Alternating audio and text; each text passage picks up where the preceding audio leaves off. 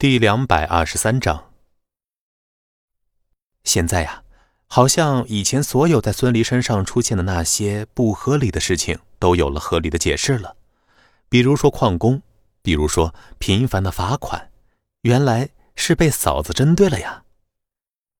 所有公司以前给孙离的不合理的处罚之类的，都被秦氏员工看成了秦可兰和孙离这对小情侣的打闹。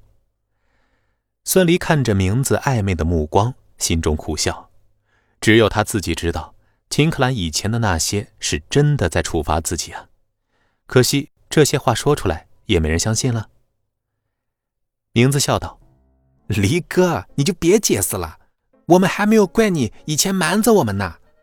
你知不知道，每次你旷工被发现，我们都提心吊胆的。”不过很快，名字的脸色又一变，说道。李哥，有件事情我得和你说一下哦，你可得提防着点。我怀疑彭展大老板对嫂子还没有死心呢。说着，名字掏出手机，打开微博。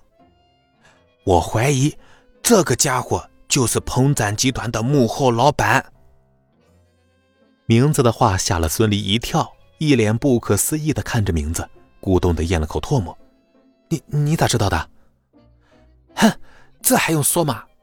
名字冷哼一声，一脸傲娇，一双洞察世事的眼睛藏着智慧的光芒。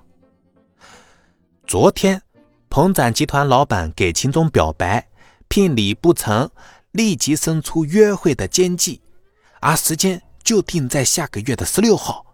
而偏偏紧接着下午就传出了玫瑰餐厅被神秘人包下，同样也是在十六号。你不觉得太巧合了吗？这有啥巧的？谁规定十六号就不能让神秘人告白了呢？孙离下意识的反问道。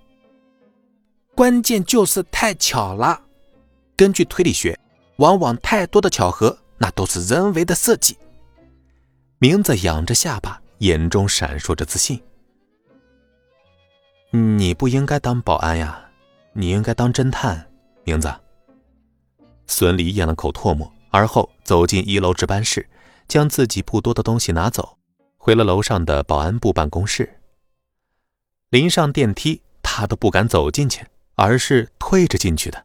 他害怕名侦探名字看到自己的背影，会推理出自己就是那个所谓的神秘人，进而推断出自己就是鹏展集团的幕后大老板。这个消息他可不想提前曝光啊。孙离苦笑，早知道玫瑰餐厅就定在十七号了。果然呀，太多的巧合很可能就是人为设计的。另一边，秦可兰一边努力的改进鹏展集团项目的策划书，一边担心鹏展集团的老板恼羞成怒和秦氏集团解约。很快，他的担忧就变成了现实。鹏展集团的李大刚李总打来了电话。看着来电显示，秦克兰的心脏骤停了一下，脸色巨变，嘴唇有些发白。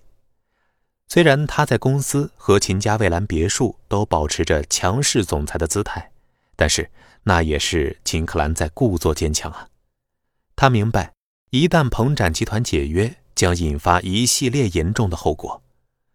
鹏展集团的项目丢了，那随着鹏展集团而来的苏家商场项目很可能也会泡汤。因为苏振武和鹏展集团的老板是兄弟，肯定是共同进退的。这两个项目如果彻底泡汤，莫说自己这刚稳定下来的董事长位子不保，很可能后续商业中会受到来自鹏展和苏家的双重打击。喂，您好，我是秦可兰。秦可兰故作镇定的说道：“呃，秦总，你好，我是鹏展的李大刚。”你们的策划案做好了吗？做好了，呃，咱们赶紧开始实施吧。我们老板催了，说争取赶紧装修完，好赶紧挣钱啊。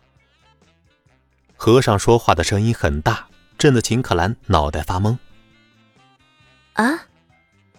喂，哎，秦总，您听见我说的了吗？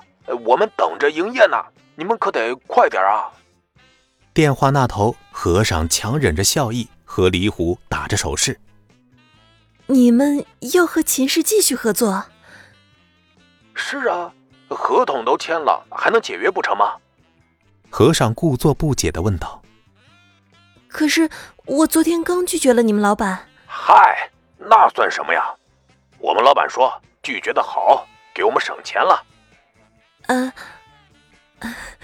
好吧。听着对方的话，秦可兰一阵无语。哎，对了，秦总啊，不要忘记和我们老板约定好的十六号的事儿啊，千万要说话算数，要不然我们老板的面子那可就真的过不去了啊。和尚说完，快速的将电话挂断，让还要追问的秦可兰无从着手。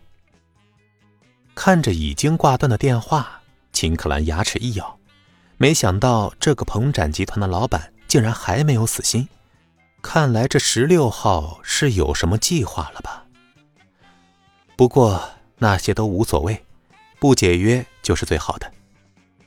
这样想来，苏家和彭展这两个项目全都可以保住了。秦可兰深吸一口气，而后安排小宋去准备会议。要正式安排这两个庞大的项目计划了。孙离呢是第一次参与高层会议，虽然是坐在最后面的位置，但是却是全场注目的焦点呀。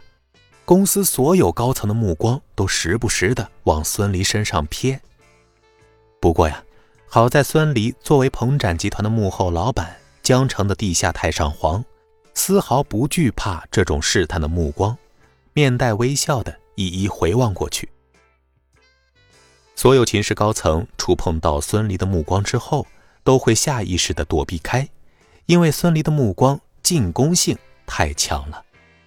他们没有想到，这个公司的小保安第一次开这么大的高层会议，竟然会有这么的镇定自若。本集播讲完毕，感谢您的收听。